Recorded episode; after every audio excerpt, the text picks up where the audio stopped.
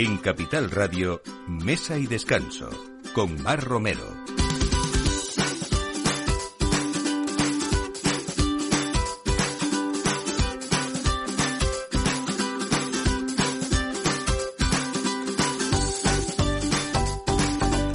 Buenos días, la hora de mesa y descanso en Capital Radio y aquí estamos como cada domingo poniendo la mesa, sirviendo buenos vinos para ustedes y desde luego eh, contándoles proyectos eh, buenos de investigación, de alimentación y, y, sobre todo también celebrar con ustedes este 8 de marzo, que faltan muy poquitos días y entonces sí que vamos a hablar también de investigación desde el punto de vista del trabajo de, de la mujer, de hoy tenemos ganaderas haciendo y cuidando esos cerdos en la montanera para tener ese buen cerdo ibérico después en nuestra mesa.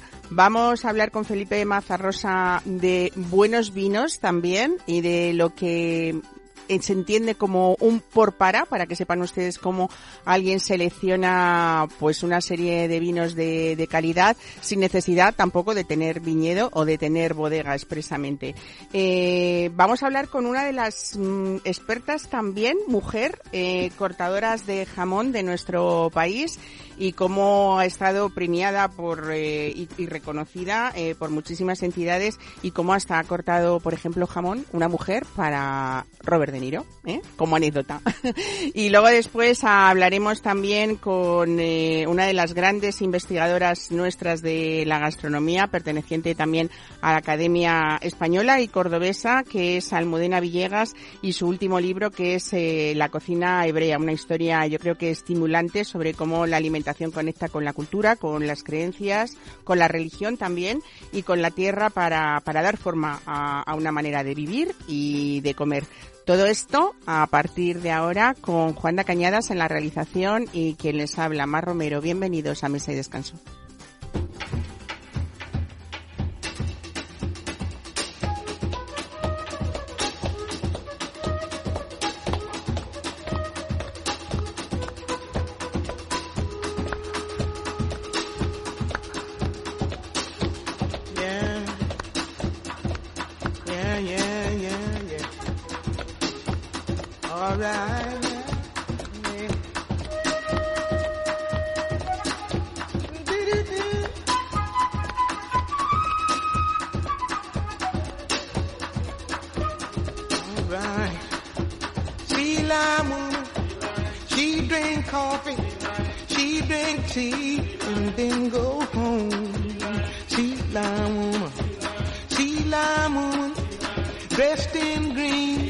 Bueno, pues hablamos sobre todo de investigación y también de formación especializada en el jamón curado. Eh, Montenevado, que es eh, pues una empresa centenaria, cumple ya además este año 125 años, eh, hace ese seguimiento, ese control y sobre todo esa difusión del conocimiento de este clásico representante de la más alta gastronomía española. Tenemos hoy con nosotros a Adriana Illana, que es doctora en biotecnología y licenciada también en biología. Adriana, muchos buenos días, bienvenida. Buenos días, muchas gracias, Mar. Bueno, eh, hay mucho que contar eh, desde el punto de vista de investigación, de proyectos y también de desarrollo, eh, que a veces tenemos un alimento tan nuestro, tan rico, tan esa joya gastronómica mundial, ¿no? Decimos que las grandes joyas de la gastronomía posiblemente sean junto con el caviar o con el foie o con la trufa, poco nutritivos, por cierto, para estar, yo creo que en la cima de la escala nutritiva, rica, sabrosa, ese jamón ibérico tan nuestro y tan poco imitable, podríamos decir. Si no tenemos dehesa y no tenemos ecosistema, no hay jamón ibérico, ¿no? Exactamente. O sin la dehesa no tenemos jamón ibérico de bellota. Entonces, bueno, eh, sí que es cierto que el jamón lo tenemos muy, diríamos, de andar por casa, pero poco se conoce y poco eh, damos a conocer. Entonces, eh, sí que es cierto que nosotros, bueno, desde Montenevado estamos intentando con el nuevo proyecto que tenemos del campus eh, del jamón Montenevado e intentar divulgar ese conocimiento tradicional y, también estamos apostando mm, eh, por la innovación. Entonces, bueno, es, eh, es, un lugar donde intentamos que tanto investigadores eh, cuenten sus, eh, sus investigaciones y las empresas aporten aquellas eh, dudas o, o, realmente qué es lo que quieren, hacia dónde quieren ir. y entonces pasárselo a los investigadores. Entonces ahí tienen un, link entre, entre ambos mundos para ir avanzando en este, en este sector. Bueno, hace mm, relativamente pocos meses que abrió sus puertas este campus del jamón en, Carbonero el Mayor, en Segovia. Eh, me imagino que aparte de toda esta investigación eh, que, estáis haciendo desde ahí, sobre todo también técnicas innovadoras, cuéntame qué podemos aportar de nuevo a algo tan natural como puede ser un proceso simplemente de salado y de secado. No tiene más ese jamón ibérico, ¿no? Bueno, o sea, se puede siempre aportar, aunque es un producto, bueno, nosotros eso, es eh, jamón y sal. O sea, la gama Montenevado solo es jamón y sal, no tiene ningún tipo de aditivo. Lo único que siempre podemos innovar en todas las, digamos, las escalas, desde los ganaderos, con la cría, la, la genética, luego podemos en lo que son los procesos, ya en lo que es la industria, podemos también ahí meter mucho industria 4.0, ¿no? Lo típico de los TIC, de, y sobre todo eso, nosotros ahí tenemos algunos proyectos vivos, ¿no? Que estamos introduciendo inteligencia artificial, machine learning, eh, visión artificial y luego también tenemos eh, en la mejora, diríamos, de, de, lo que son los jamones reducidos en sal para la salud. Entonces, siempre hay una investigación, siempre hay una posible mejora, aunque siempre estamos con la base de la tradición. Me imagino que una de las cosas eh, eh, que más ha influido en esa dificultad hasta hace muy poco de la exportación de nuestros jamones precisamente era esa forma, ¿no? Que hay que tener esa cultura de jamón que tenemos nosotros, pero ver esa pata de jamón a muchas otras personas que no sean españolas supongo que no les ha agradado mucho y ha sido más fácil comercializarlo, exportarlo en lonchas, pero eso también tiene mm, bastante dentro de ese campo campo de investigación porque me imagino que hay máquinas especiales y yo he visto en algunas fábricas esas máquinas láser que lo tenéis incluso en, algunas firmas como algo como muy secreto, ¿no? Entre todos vosotros para que nadie copie a nadie, ¿no? Algo así. No sé si esto es como una intriga, podríamos hacer literaria sobre el jamón ibérico. No, hombre, yo creo que a ver que cada marca tiene su, su distintivo, ¿no? Y lo único que, eh, sobre todo, lo que manda es el consumidor. O sea, eh, al fin y al cabo, tú, mm, si quieres lo que es un... A ti te gusta un tipo de jamón y si tú confías en una marca y dices, esta marca me da lo que yo realmente estoy buscando en este jamón, vas a ir a esa marca. Entonces, bueno, cada una, ya te digo, es, es eh, tiene sus sus truquitos, vamos a dejarlo así.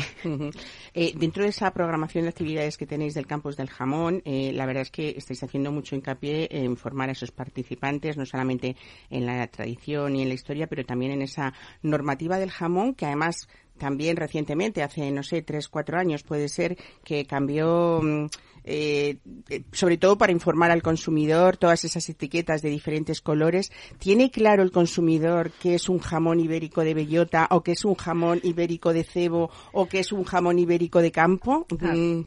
Bueno, no estoy yo, mm, no sé yo si lo tienen muy claro, ¿vale? Y fue eso en el 2014 cuando cambió, creo, la normativa de la calidad del 2014. Y bueno, nosotros estamos intentando formar a todo el mundo que quiera venir a conocernos en, esto. Tenemos los cuatro precintos de los cuatro colores, el blanco, el, verde, el rojo y el negro teniendo en cuenta que el negro es el, bueno, el, de más alta gama, el de bellota 100% ibérico, y, y, claro, es que los precintos viene toda la información que el consumidor debería de conocer, aparte de lo que está, de lo que va realmente a consumir. Entonces, pues la raza, el porcentaje racial, eh, la alimentación, el manejo, las curaciones, o sea, viene todo. Entonces, creo que es una parte fundamental ya solo del, propio consumidor, ¿no? Como, Pues, ¿qué voy a comprar? Quiero saberlo. Adriana, nos olvidamos ya de esa mención del jamón de pata negra, ¿no? Para siempre, por favor, que el eh, consumidor se olvide, ¿no? en teoría no se debería de, decir ya pata negra, pero bueno, eh, yo creo que, que también hace alusión, ¿no? El precinto negro a, pata negra. Bueno, yo voy a dar la bienvenida a Raquel Acosta, que es maestra cortadora de jamón. Raquel, bienvenida, buenos días. Una de las mujeres pioneras también en el mundo del jamón. Decía yo que ha sido ganadora de varios concursos nacionales y, también reconocida con muchos premios. Eh, pero mm, quiero darte a ti tu paso con tiempo, así que solo para, para integrarte dentro del programa. Eh, y vamos a hablar en este casi celebración del Día de la Mujer. Pasamos de ese mm, eh, campo de la investigación de Adriana y Ana al campo, verdaderamente, a, pisar el campo con dos hermanas, con Emi y María José Villanueva, que, bueno, hace un par de años abandonaron eh, sus trabajos, ¿no? Eh, que no tenían nada que ver con, este mundo y se hicieron cargo del, legado familiar para gestionar una finca en la dehesa de los Pedroches y ahí cuidan eh, ganado porcino, también vacuno. Y vamos a contar cómo es una empresaria o dos empresarias en el campo, en esta casi celebración, como, como decíamos, de, del Día de, la Mujer. Tenemos a Emi y a María José Villanueva, pues vamos con ellas. Mm, hola, buenos días, Mar. Hola, ¿hablo con María José o con Emi? Bueno, sí, estamos las dos porque ah, el altavoz y así te escuchamos las dos en directo. Buenos bueno, días. Buenos días. Eh, bueno, Emi ha sido durante 18 años supervisora de enfermería en un centro de, diálisis de, Talavera de, la Reina. Y María José, eh, también eh, nada que ver con este trabajo del que vamos a, hablar ahora porque también ha sido analista del laboratorio, pero en este caso de COVAP, de una de las firmas de, jamón en el Valle de los Pedroches y ahí estuviste pues eh, dentro de ese departamento de control de calidad. Supongo que esa unión con la tradición y con la herencia familiar hizo que decidierais volcaros y, iros al campo. Contadme toda esta experiencia un poco. Bueno, pues yo te cuento un poco y ahora que te cuente. A ver, para mí, como ya bien has dicho, es un legado familiar. Nuestros padres desde pequeña nos han inculcado el amor y el respeto a la ganadería y el cuidado del medio que nos rodea, como es la dehesa. Y como tú has dicho, trabajé durante años en, un laboratorio de calidad. bueno, pues esto eh, sobre todo te ayuda mucho a tener muy claro que para obtener un buen producto hay que, hay que hacer calidad y entonces, en este trabajo del campo, una buena alimentación, un trato afable y, y ofreciendo un buen clima de bienestar, creo que se puede conseguir. Y mm. otro de los motivos por los que he decidido dedicarme a esto, a la ganadería, es porque cada día pues tenemos el privilegio de estar en la naturaleza, dentro de un entorno que es el mayor encinar del mundo, como bien has dicho tú, que es el Valle de los Pedroches, cuidando animales y del entorno en el que viven, que no se nos olvide cuidar animales es ver su salud, que estén bien, que su comida y su agua sea de calidad y que su, y su descanso sea confortable. Nosotros somos al fin y al cabo su guía. Para que ellos realicen un buen aprovechamiento de los recursos que ofrece el campo, hacemos sistemas de rotación de parcelas para intentar respetar el medio. Y no se nos puede olvidar que como animales que son necesitan cuidado a diario. Y todo esto con un solo fin, que algún día estos animales serán el alimento que llega a los hogares de muchas familias y que ese alimento sea un producto de calidad. Y yo creo que esto se puede conseguir. Claro que sí. María José Yemi, cuando tenemos un jamón ibérico de bellota encima de la mesa, que a veces nos puede parecer caro, yo siempre digo que hay dos diferencias de concepto eh, cuando compramos un producto tan exclusivo como este, que puede ser o caro o alto de precio, ¿no? Eh, yo creo que es alto de precio, pero no es caro. Sobre todo porque ese proceso, estábamos hablando antes con Adriana y Ana de cómo eh, un jamón ibérico es algo inimitable solamente ya porque eh, tenemos un ecosistema que es esa de esa y ese campo que es inimitable en ningún otro lugar, salvo en España y en Portugal. y a veces no, no tenemos el concepto de cómo de cómo están o cómo se hacen esos cuidados que tú comentas del cerdo ibérico, porque ese cerdo necesita por cabeza muchas hectáreas para, para correr y, y, para, y para mover esa, esa masa que va a hacer pues que, ese jamón que tenga esa grasa infiltrada y que esté así de rico como está, ¿no? Pues sí, efectivamente. Eh, en la, vamos, la, la, montanera, que es precisamente la última etapa del, del cerdo, donde aprovecha la bellota de nuestra encina, efectivamente lo, que has dicho, ¿no? Que, un cerdo necesita, bueno, como poco está establecido más o menos un cerdo por, por estadio, o sea, necesita mucho campo y muchas encinas para que le den ese alimento. Un, animal eh, en montanera puede comer unos 8 o 10 kilos de, bellota al día, eso es una cantidad importante. Y con la hierba que también hay ahí un equilibrio que tienen que tener, no solo es bellota, al final necesita, bueno, pues todos los productos que le ofrece la, la de al cerdo, ¿no? Que está en libertad, está inextensivo y todo lo demás va a buscar su alimento y su agua, que es lo que hace eh, porque el, cerdo en sí, bueno, la raza es importante, pero pero lo que come, o sea, lo, lo que come y el ejercicio que hace es lo que hace que se consiga esa grasa infiltrada de la que ha hablado, esa que nos gusta tanto, que tiene ese sabor untuoso, ¿no? Y que y que se derrite en la boca lo conseguimos en, en, los jamones de ibéricos de bellota, ¿no? Claro, porque podemos comprar un cerdo pero ibérico, comprar esa raza, pero si la metemos en una jaula, el resultado no va a tener nada que ver, ¿no? No vamos a conseguir lo mismo, no, nada, nada. Claro. Bueno, para, para los eh, que nos escuchan eh, y aclararles un poco, eh, María José y Emi, eh, la montanera es ese espacio que va, no sé si me equivoco, como de octubre a marzo, donde está esa bellota estupenda en el campo, ¿no? Pero ¿por qué un cerdo necesita dos montaneras para, para llegar a sacrificarlo? Hasta que se le sacrifica, vamos. Perdona, no te he escuchado. No, decía que ¿por qué necesita el cerdo dos montaneras? O sea, casi dos años, ¿no? Eh, para, para llegar a sacrificarlo. ¿O es solo una? Bueno, eh, normalmente mm, hay, hay cerdos que sí que están más de... Bueno, eh, lo mínimo que te exigen es que tenga 14 meses el animal antes de sacrificarlo. Entonces hay muchos que solo tienen una. Pero cuando los cerdos son pequeñitos, eh, si lo tenemos todavía en la explotación y demás, pues por supuesto, claro que come la primera, la primera montanera. Pero la última es la verdaderamente importante porque es cuando el animal engorda casi, vamos, el doble de su peso a veces. Eh, por lo menos a lo mejor entre 6 y 8 arrobas. Bueno, aquí en los cerdos casi siempre hablamos de arrobas.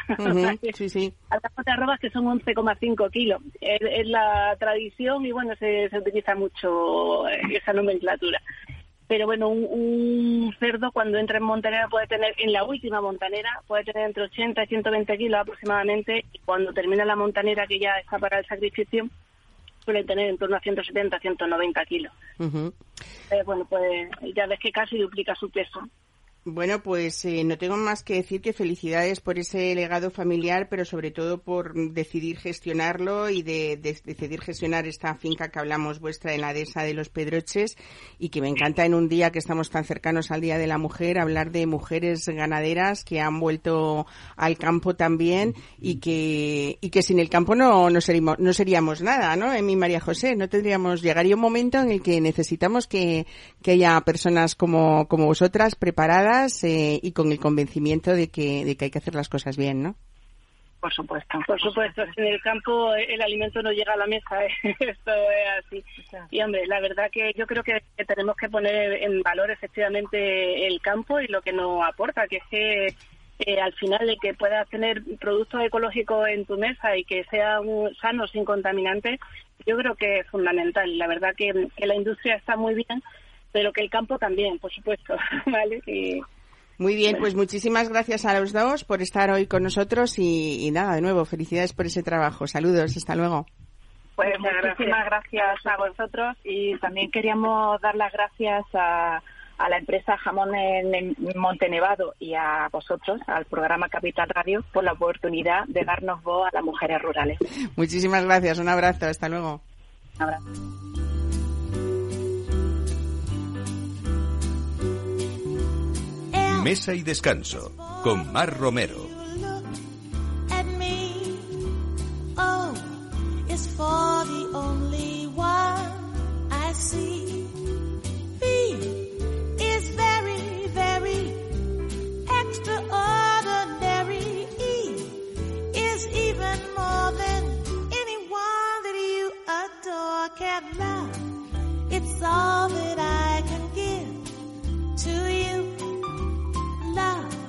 is more than just a game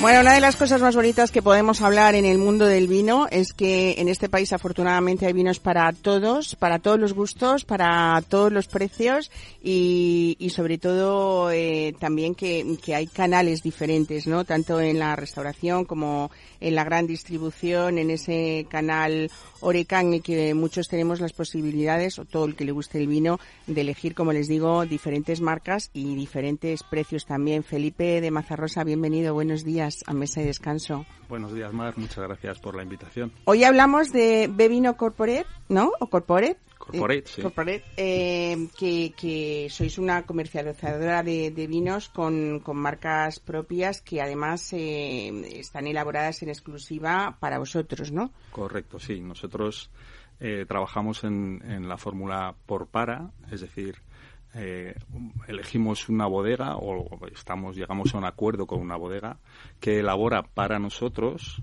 em, un, vino. Nosotros seleccionamos eh, la bodega en función de determinados criterios y dentro de la bodega seleccionamos los vinos que nos parecen más adecuados para nuestro proyecto, para nuestra marca, para nuestra idea y para lo que los consumidores piden. En vuestro caso estáis eh, con bodegas en, Rioja, ¿no? Pero también hay un camino ahí de expansión con Ribera del Duero y con Rías Baixas. Correcto. Eh, actualmente estamos trabajando eh, con, una bodega en, La Rioja Alta. Y tenemos ya dos proyectos para lanzar antes de a lo largo de este 2023 un vino, o mejor dicho, una gama de vinos en la Ribera del Duero y, una gama de vinos en, en Galicia, eh, concretamente en, la zona de Valdeorras. Pues estamos hablando de Godello. Bueno, eh... Godello, Mencía, también puede haber. Eh, ¿Cómo elegís esos vinos? O sea, ¿qué perfil vosotros queréis para, para vuestros clientes? ¿Son vinos de corte clásico? ¿Son...? Pues eh, hemos empezado con, con, vinos de corte clásico en Rioja. Eh, fundamentalmente tenemos un, un tempranillo 100% joven, otro tempranillo 100% eh, que entra dentro de la categoría de crianza, es decir, que tiene un mínimo de crianza en barrica y luego un reserva eh, que igual que el crianza, bueno, pues tiene un mínimo de, crianza en barriga que es mayor. Eh, este es el vino guardiano. Correcto.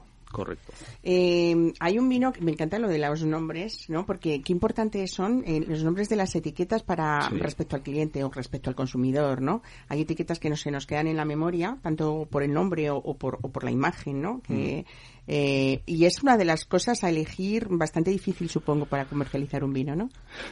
Sí, es verdad que no es, no es, no es sencillo porque eh, al final quieres em, que tu marca destaque por algo, por imagen y por nombre, un nombre que sea, que, que, que, sea fácil de recordar, que sea sonoro, que sea distinto. Entonces, guardiano nos parece que es un poco, bueno, pues el guardián de las esencias de, de la tierra, el guardián de las esencias de esa uva, eh, de la tradición en la elaboración, ¿no? Tenemos más marcas que, que, estamos desarrollando que irán en, distintas gamas, ¿no? Eh, con distintos nombres, distintas imágenes. Usted, por ejemplo. Usted, por ejemplo. eh, Darmat es otra Usted es también Rioja. Usted, eh, haremos una gama de Rioja eh, con usted, sí.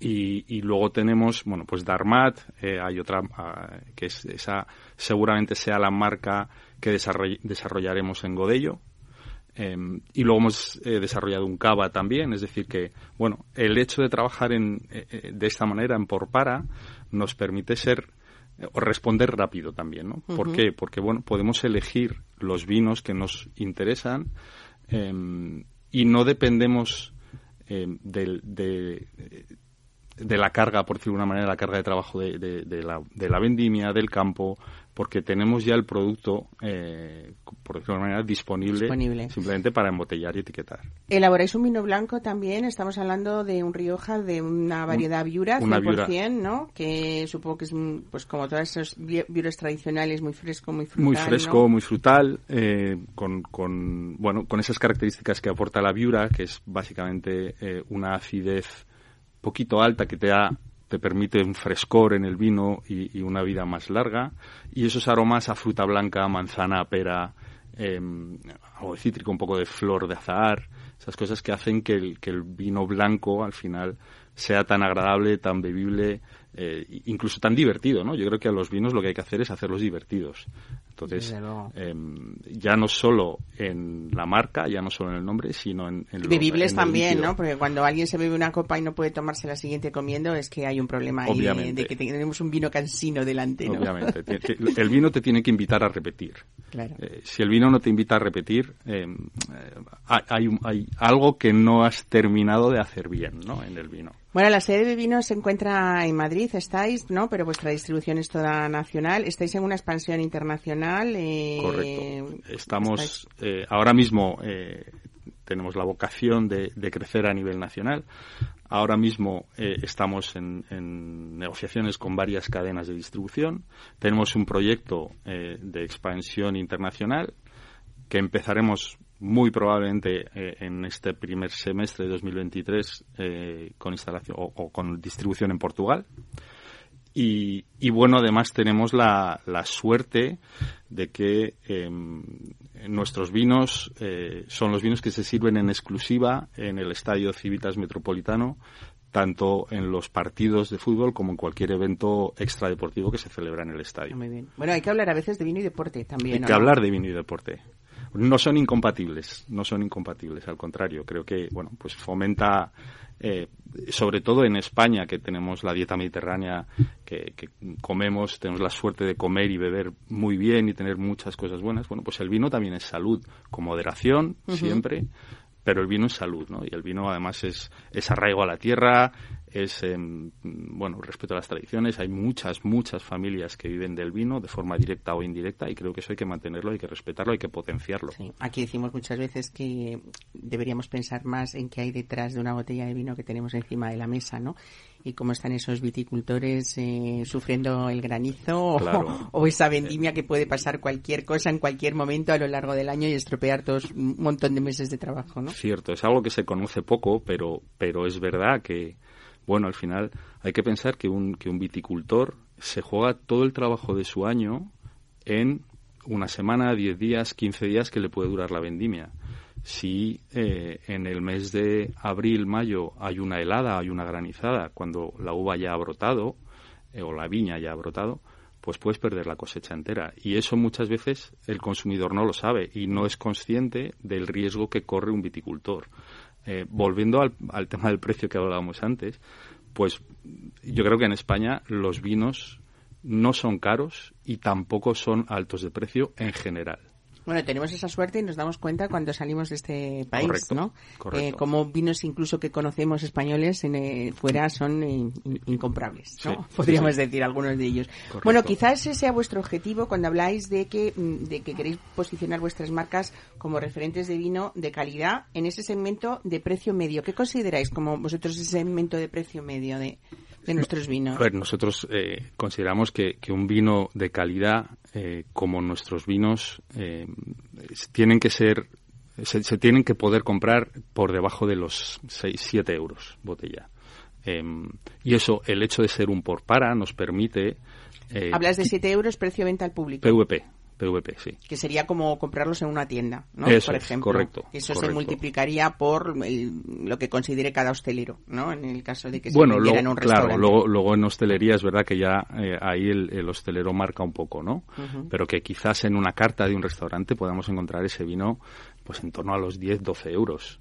Em, evidentemente no será lo mismo, eh, esto es una cosa un poco general, ¿no? Pero no será lo mismo un godello por las dificultades que entraña la el cultivo de la viña en esa zona, la vendimia, la elaboración, quizás esos vinos tienen algo más de precio porque implican mayor coste para el viticultor y para el elaborador. Bueno, y tenemos en los últimos años unos problemas importantes en el tema de materiales, ¿no? O sea, de vidrio, eh, de... Bueno, eso, es, eso merece capítulo de aparte. papel de todo, ¿no? Que eso también hay que considerarlo, claro. Porque, porque es verdad, pero bueno, eh, nosotros vamos a intentar eh, no trasladar ese problema eh, dentro en la medida de las posibilidades no trasladarlo al consumidor porque bueno bastante tiene con la que está cayendo en general como para que encima le repercutamos el precio de la botella eh, más allá de lo, de lo razonable ¿no?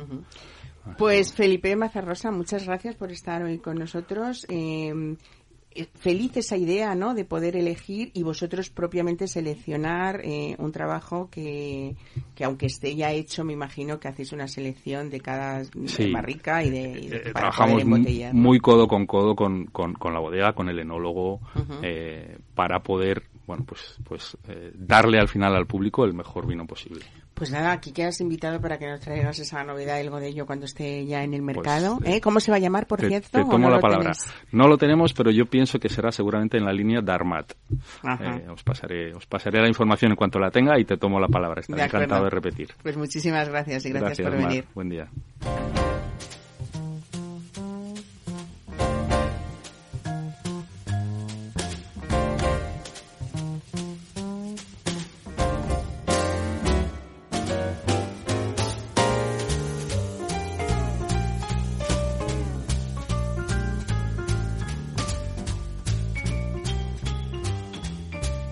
Mesa y Descanso con Mar Romero.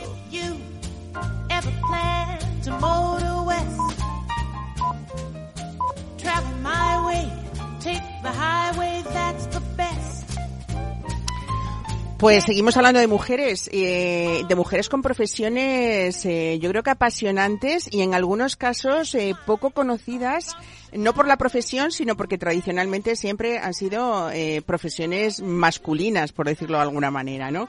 Eh, Raquel Acosta, buenos días de nuevo y bienvenida otra vez, porque fíjate que eh, hace años, eh, a lo mejor os conocéis, pero pero yo tuve aquí también una cortadora de jamón que había sido una de las grandes directivas de este país en temas de marketing eh, y después, bueno, pues mm, estas cosas que te pasan con crisis a veces mm, personales y otras que, que, todos hemos tenido en los últimos años de los que todos hablamos de crisis, con pandemias, con crisis económicas, que uno se tiene que, reinventar, ¿no? No sé si fue tu caso, porque sí que has sido, como decía yo, una de las mujeres pioneras eh, en el mundo de los cortadores de, de, jamón, ¿no? Pero ¿cómo descubriste esta, esta profesión? Bueno, a mí me gustaba la gastronomía. Yo iba ya bastante encaminada. Eh, estudié cocina y gastronomía, un grado medio en Burgos, soy, soy yo de allí. Y, y bueno, pues con ese afán de aprender en la cocina, pues eh, mientras estudiaba, pues me, me costeaba los estudios trabajando en cocina de todo. Había que fregar platos, pelar patatas, lo que fuera. Y, y hice esos dos años de cocina eh, y en ese curso pues conocí a un chico de Salamanca, el cual pues me dijo, oye, vamos a vivir a, Salamanca, que en Burgos hace mucho frío, que tampoco quiere decir que en Salamanca no lo haga. no lo haga. Pero nada, y yo pues lanzada la aventura le dije, venga, vámonos a vivir a Salamanca. Entonces acabé mis estudios en el Estrella Michelin de allí, que es Víctor Gutiérrez. Sí. Y, y bueno, pues ahí ya encaminada, pues buscando un poquito cositas del sector, porque ya había trabajado pues en empresas de catering, en tal, ¿no? Y bueno, pues cuando acabé las prácticas, como todos los estrellas Michelin, pues hay mogollón en la cocina, incluso más que comensales. Entonces en esa época, como iba en auge, pues me dijeron, oye, encantados, si necesitamos a alguien te vamos a volver a llamar. Y, y en esa búsqueda, eh, pues yo conocí a un cortador de jamón, pues que entrenábamos en el mismo gimnasio, ¿no? Y, y yo con, con el, buscando un trabajo allí en esta ciudad en la que yo era nueva, pues le digo, oye, necesito, eh, si tú te enteras en algún restaurante y tal, que necesiten cocinera, ¿no? Me dice, bueno, eh, no, ahora mismo no, pero, pero sí unos amigos buscan una cortadora de jamón y yo ya ahí dije, bueno, pues es un trabajo, eh, así que lo cogí, lo acepté y, y bueno, pues acabé, eh, acabé en la jet set de los cortadores de jamón porque dos de ellos eran campeones de España y, y pues tuve el placer de aprender cuatro años allí con ellos en una tienda, en una jamonería, eh, allí cortando. Bueno, has viajado con tus cuchillos a, a muchísimos lugares del mundo y, y has cortado jamón para celebridades, por ejemplo, como Robert De Niro. ¿Le has enseñado a cortar a Robert De Niro? Mira que le gusta nuestra cocina a Robert De Niro. ¿eh? Además es que justamente ayer hizo un año de, de la promoción que hizo Madrid Fusión para traer a Robert De Niro, que es Robert Say Yes, ¿no? Que crearon todo un, un, movimiento alrededor de eso y bueno, pues también tuve el placer, ya no solo estar con Robert De Niro, que yo al estudiar cocina y gastronomía te hacen aprenderte los cocineros, ¿no? Eh, Joan Roca, Martín Berasategui y estar en una habitación eh, en el Ritz eh, con, con, ellos, con Quique, con Martín, con Joan Roca, ya para mí eh, o sea, por supuesto que Robert De Niro era, era la gran celebridad, ¿no? Pero para una cocinera como yo, pues e, eso era. Tuvimos aquí hace poco a José Luis Martínez, además, que es el dueño de Taberna y Media, que por cierto desde aquí le felicitamos públicamente, que acaba de, tener una mención de los soles Repsol. Y fue donde Robert De Niro se escapó la noche anterior. José Luis, muy prudente, no dijo nada, porque claro, estaba todo ese despliegue, ese despliegue de Madrid Fusión y no, no iba a contar esta noticia y, cargarse el trabajo de todo, de todas estas personas, ¿no? Pero él se escapó y se fue a Taberna y Media a comer patatas bravas, a tomar. Le digo, por eso, ¿cómo le gusta? Y, y una tarta de queso que fue tan generoso después que, bueno, tan generoso que en el sentido pidió esa tarta de queso también para llevársela después, pero ahí se hizo un vídeo luego con su familia, donde vive, donde reside, y se la mandó al, dueño de la taberna para que use esa foto y ese vídeo como él quisiera para los medios, como, o sea, quiero decir que, bueno, mucho, mucho que agradecer, sobre todo porque sea, y el agradecidísimo, desde luego, ¿no? Bueno, con Rosalía también, ¿has cortado jamón? Sí, sí, ¿Eh? además fue totalmente casualidad ahí en, en Baqueira, en la, en la estación de esquí hay un restaurante de 5J y, fui yo eh, justamente a cubrir una baja porque hay personas eh, que cortan conmigo que están ahí actualmente trabajando y, y, cuando vamos a esquiar que parecemos astronautas pues pues llevaba varios varios minutos en el restaurante y nadie le había conseguido eh, nadie sabía quién era hasta que se levantó el casco y claro lo primero pidió una ración de jamón y, yo normalmente estoy solo de cortadora y, no hago el servicio de camarera pero en este caso dije yo oye yo me acerco a la mesa y les acerco el plato y estaba ella con su pareja y bueno, también fue una ocasión bonita y luego nos tomamos un selfie cuando acabaron de, comer. Bueno, a mí me parece una profesión súper difícil y sobre todo una maestría impresionante, no solamente por, por lo de los cuchillos, sino porque a mí no hay cosa que más me guste cuando voy a un cóctel ver ese jamón cómo lo cortáis de diferentes formas, o sea, que se queda como como así, eh, plano, como una tabla, ¿no? Y tú dices, pero ¿cómo están cortando todo? Y va quedándose con esa medida tan exacta, esa imagen tan bonita, ¿no? Eh, y, bueno, lo de comer jamón en lonchas estará muy bien, pero no, tiene nada que ver, ¿no? O sea, quiero decir que hay ahí una especie de puesta en escena eh, que no sé si también tú te vistes de alguna manera más, no sé, con unas chaquetillas, me imagino, femeninas, o, yo he conocido cortadoras de jamón como van. Sí, sí, que también es muy bonito ver un poco ese sentido femenino de de, cómo uno trata toda, esa apuesta que Yo me acuerdo cuando eh, el primer concurso que yo decidí, todo, todos los chicos iban con chaquetilla y claro, yo empezaba a competir en estos concursos y era siempre la única mujer.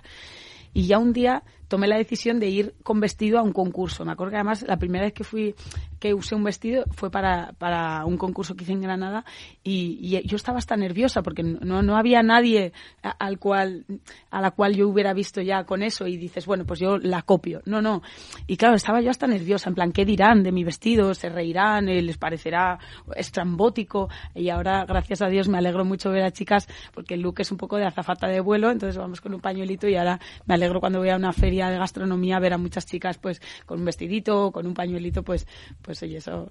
Bueno, has creado tu propia empresa de corte de jamón, ¿no? Dicen que puedes llegar a realizar nueve eventos en un mismo día. ¿Eso cómo se hace?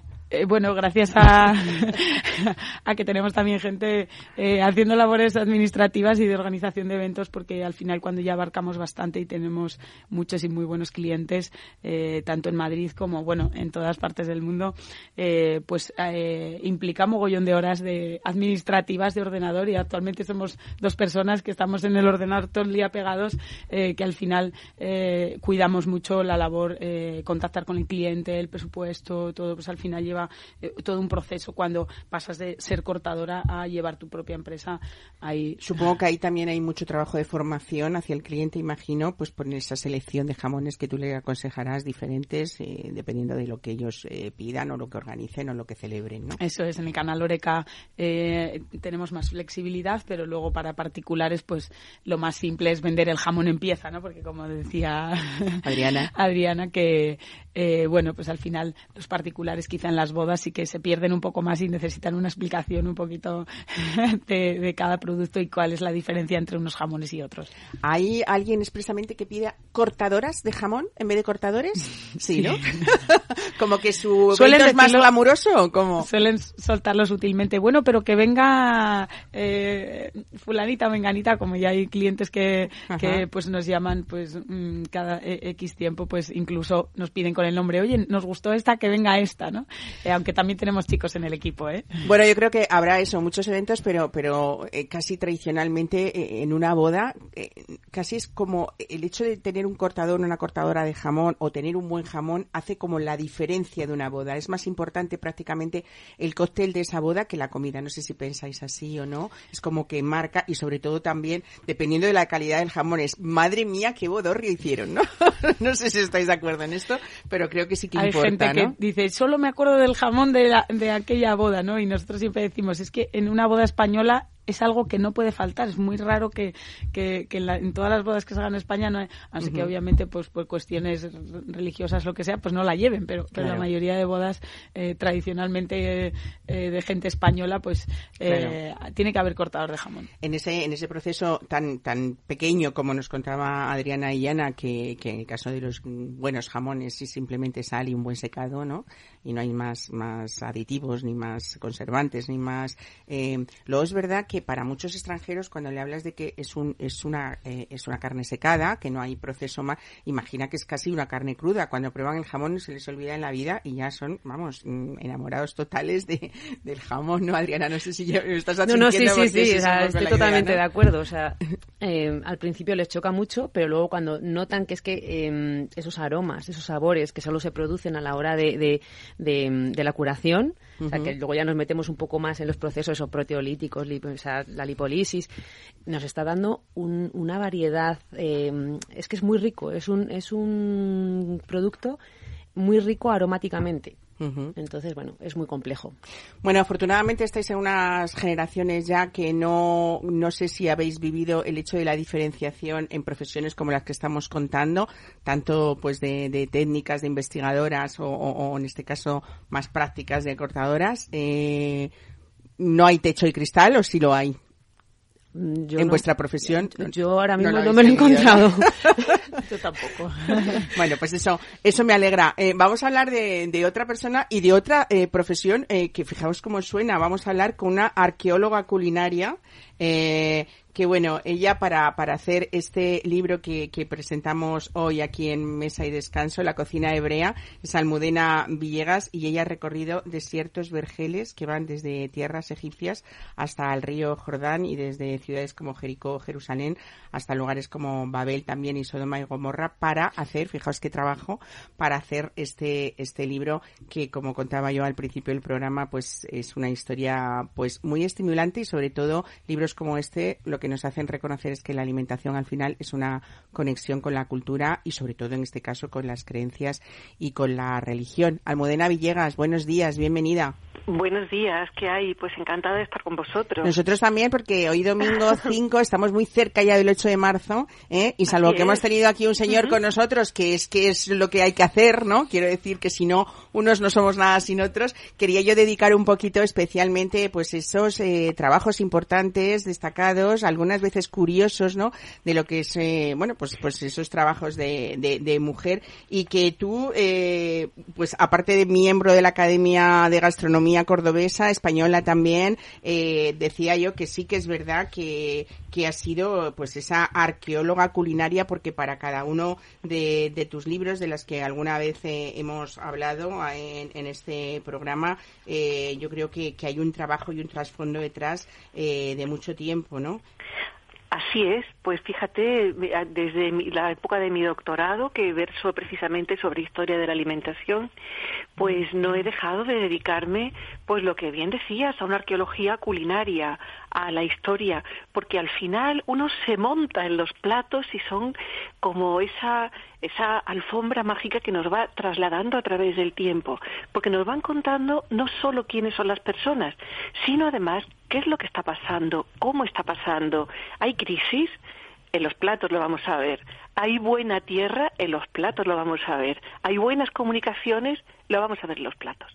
Así que fíjate, es verdad que son la expresión, pues son el agente de vida, de cultura, pues también la cocina es también una fuente de salud y, como no, también de placer, ¿no? Pero fíjate como en el mundo judío es absolutamente apasionante que le ocurre algo, por eso fue el que me llamó la atención hace muchos años, que he estado trabajando con esto y, y me llamó mucho la atención como historiadora de la antigüedad, el que desde hace casi cuatro mil años las mismas normas que tenemos en el Levítico, que es la Torá judía, es el libro, el Pentateuco, los cinco libros, pues eh, tengamos una normativa alimentaria que continúa poniéndose en práctica. Es el manual del, del usuario que no, que no ha cambiado, ¿no? En absoluto. Absolutamente. La Torah es el manual del, del, usuario, que es uno de los capítulos del libro, y no ha cambiado. Y entonces, esto yo creo que fíjate que lo que representa es continuidad. Porque es verdad que el judío ha ido incrementando su alimentación con alimentos nuevos, eh, practicando nuevas técnicas, o sea, están al día, ¿no? Pero sin embargo las normativas de su religión y de su yo creo que más que hablar solamente de religión es de una sociedad, una sociedad compacta, ¿no? Y muy vital, pues siguen siendo los mismos, siguen celebrando su Shabbat con los mismos, eh, con los mismos costumbres. Ahora es Purim, que también es una época que hay muchos regalos, que se regalan eh, comida también, principalmente. Y al final, pues fíjate, la Biblia empieza con la manzana en el jardín del Edén. Así que de aquí en adelante vamos a encontrar infinidad de historias. Almudena, quizá en otras culturas que no son la nuestra tenemos claro mm, cuáles son más o menos los alimentos. Estábamos hablando, llevamos toda la mañana hoy hablando del jamón ibérico, que quizás es una de las cosas más prohibidas, lógicamente, para ellos. pero, pero yo muchas veces pienso, cuando tenemos un evento, una, una organización de, cualquier cosa que celebremos y que tengamos invitados eh, de muchas culturas eh, diferentes, quizá el planteamiento que nos produce más complicación o más eh, o, más problema, decir, cuidado con esto, como más miedo de, no, de no ofenderles, es precisamente eh, eh, esa, esa religión, esa cultura judía. Porque no solamente se trata ya de alimentos, sino también de preparaciones incluso, ¿no? Como, cómo los agasajamos sabiéndolo hacer bien, ¿no? Claro, pues tiene sus dificultades porque, claro, además hay muchos tipos de personas practicantes, ¿no? Desde, desde como hay en todas las religiones, pues desde un extremo, desde una ortodoxia absolutamente estricta, también hay grupos de judíos liberales, pues que a pesar de una práctica, digamos, filosófica a lo mejor más abierta, sin embargo, siguen con mucha eh, con mucho amor. Fíjate, no te diría rigidez ni nada, porque siguen sus costumbres con amor. No lo hacen, por lo menos las personas que yo he conocido, que he conocido bastantes, no lo hacen de una forma como obligados, hay que hacer esto, habrá de todo porque el mundo es muy grande. Sin embargo, hay un amor a la continuidad, al afecto, a los familiares, al, a la familia, pues que sorprende en estos tiempos que todo eso está tan poco valorado. Así, que yo siempre digo, Mar, que cocinar es un acto de amor. Totalmente, ¿no? Tú solamente, no nos has hablado, o sea, no nos hablas solamente en este libro, en la cocina hebrea, de, en qué consistía esta alimentación judía, sino también en el espacio en el que se lleva a cabo esas comidas, también cuáles eran las distintas formas de cocinar y sobre todo también con qué utensilios. ¿Hay unos utensilios especiales con que ellos llevan a cabo esta práctica? Sí, sí, en el Antiguo Testamento se describe muy bien porque se hacían se hacían algunas carnes que se cocían, se comían, otras asadas eran para otro fin, es decir, cada, cada comida tiene un fin diferente. Eh, unas son para ofrendas en los templos, en el templo, en el de Jerusalén, por ejemplo, mm. y la carne se cogía de una forma y no de otra. Es decir, hay todo un ritual alrededor de, de, todo esto, es decir, los instrumentos también son expresión de esa cultura y, y, expresan pues esa forma de, de acercarse al, al alimento. Que al final, pues fíjate la historia de Abraham recibiendo a sus visitantes divinos con platos de pan y sacrificando a un ternero. Entonces vamos desde ahí hasta todo lo que vuelve a sembrar Noé, que vuelve a, a, revivir de alguna forma el mundo. Hombre, por una parte me he basado, como es normal, en estos textos que nos cuentan tantas historias, pero después también tenemos a la arqueología que en muchísimas ocasiones y curiosamente nos va contando lo mismo que nos dicen algunas incluso leyendas, algunas historias y entonces va uno sorprendiéndose y preguntándose pues muchas cosas a lo largo de estos estos libros que son dos, por cierto, que uno es el, la cocina hebrea y la segunda parte que salió casi que es como una hermana pequeña, pues es el recetario hebreo, porque iban saliendo algunas recetas no son, no son un número de recetas inabarcable, pero es verdad que había un número de recetas que decía esto es una pena que se lo pierda el lector. Y entonces, pues con el conocimiento de las otras culturas de su época, pues he conseguido revitalizar estas recetas que se hacen de una forma bastante parecida a lo que se hacía en época antigua.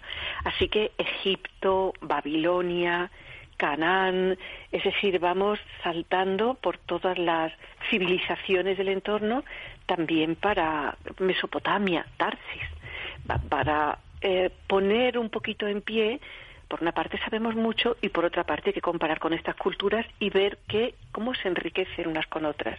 Así que te digo que ha sido una aventura apasionante su escritura y su proceso de investigación. Y hace unos días empezaba a leerlo y decía, pero qué libro tan entretenido. Desde luego.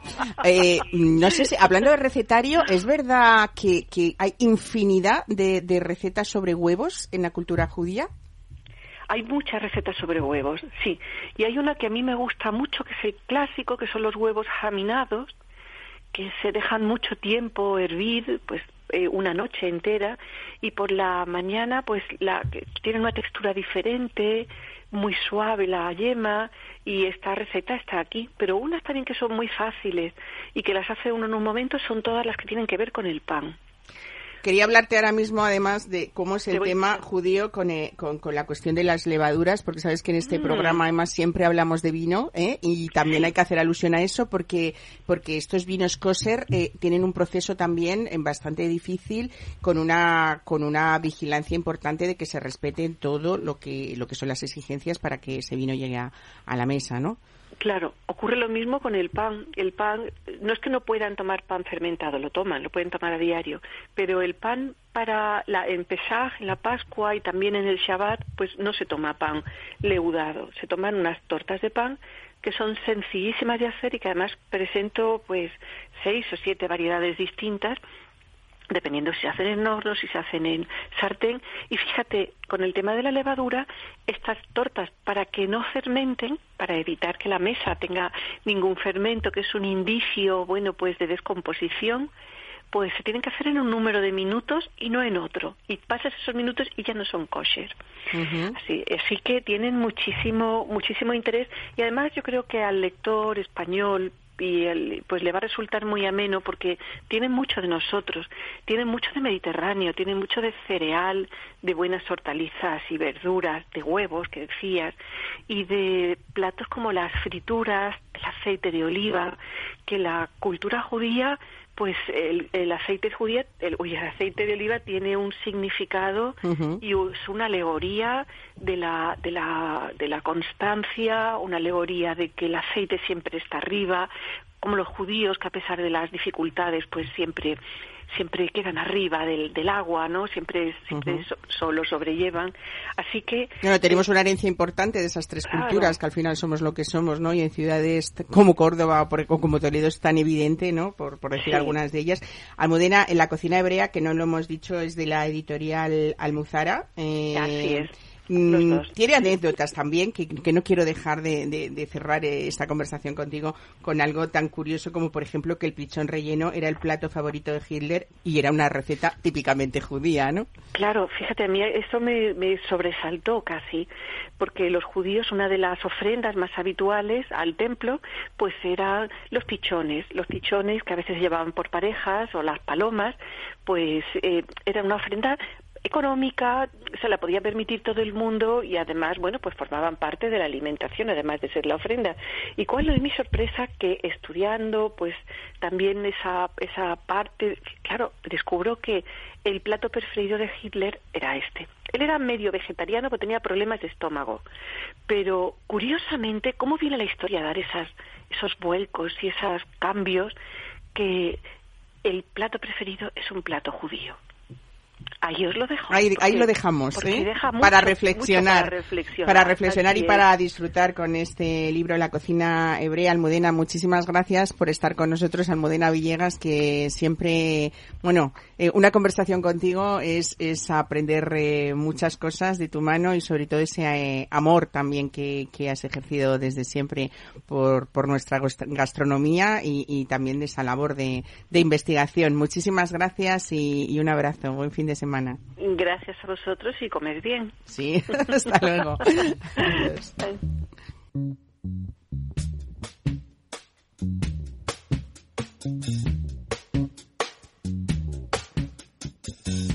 Mesa y descanso, Capital Radio.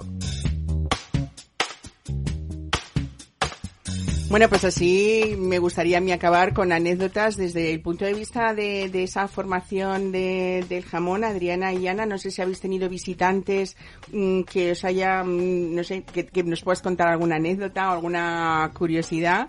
Y, Raquel lo mismo, Raquel Acosta, eh, que seguro que en algunas de esas eh, celebraciones en las que tú participas, alguno nos podéis contar, ¿no?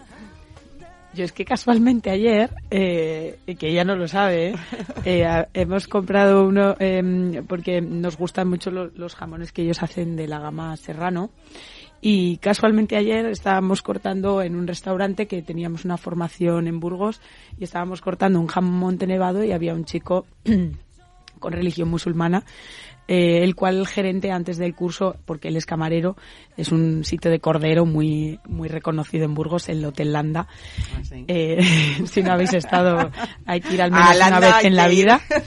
Y casualmente estaba en, esta formación en Landa y, y el chico musulmán, el gerente, pues le preguntó primero, oye, si por lo que sea no quieres hacer la formación de jamón, que la paga la empresa, eh, lo, lo, vamos a comprender, ya que tienes una religión la cual pues el cerdo no es.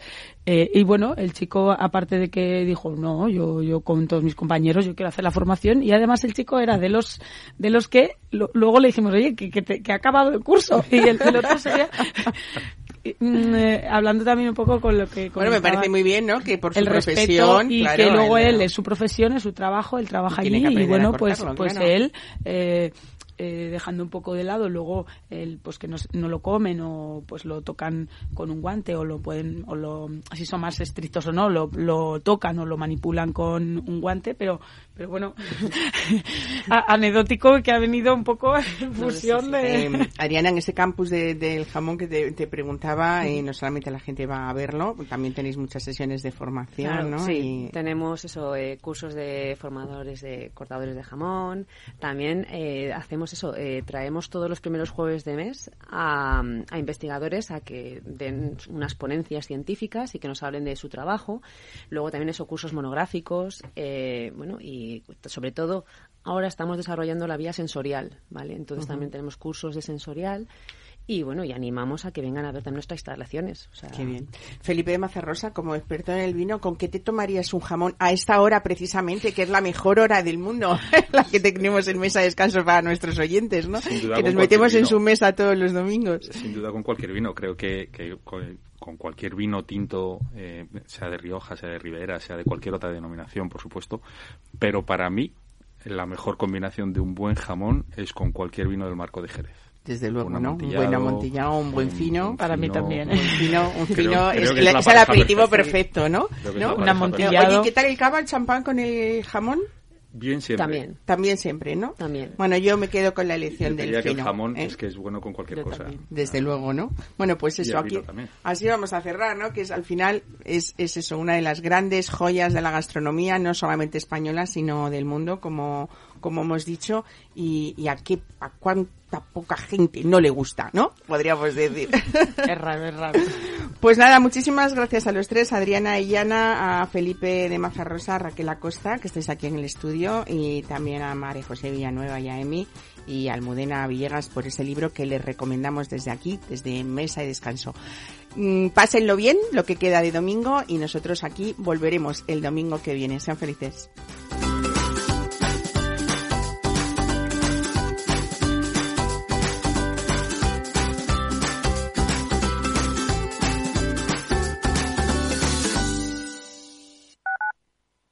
Capital Radio 103.2 Mamá, mamá, mamá. Nada, que no hay manera de pillarte en casa. Se nota que moverse por Madrid ya no cuesta nada. Ahora el abono transporte para mayores de 65 es gratuito, porque hoy se sale, y mañana, y pasado. Consorcio Regional de Transportes, Comunidad de Madrid. Todos los lunes de 11 a 12 de la mañana en Capital Radio tienes una cita con Rock and Talent. Un programa diferente que combina el talento con las canciones de rock más inspiradoras. De la mano de Paloma Orozco conocerás gente emprendedora, las startups más novedosas y las ideas más originales del mundo de la gestión. Rock and Talent. Los lunes nunca fueron tan sorprendentes. ¿Sabes cuál es el mejor dial para escuchar Capital Radio? Tu móvil. Ya tienes disponibles las versiones de iOS y Android de Capital Radio. Y si quieres escucharlas en tu coche, lo tienes muy fácil. Empareja el Bluetooth de tu coche con tu móvil o tableta, entra en la app de Capital Radio y ya lo tienes. Escucha Capital Radio en digital. Y si te preguntan qué escuchas, no lo dudes. Capital Radio.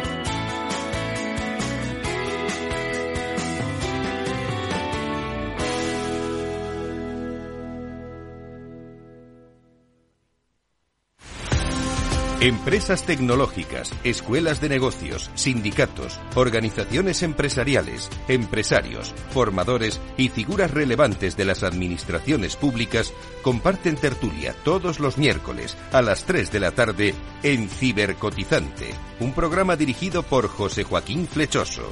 Cibercotizante, la digitalización desde una óptica diferente. Capital Radio.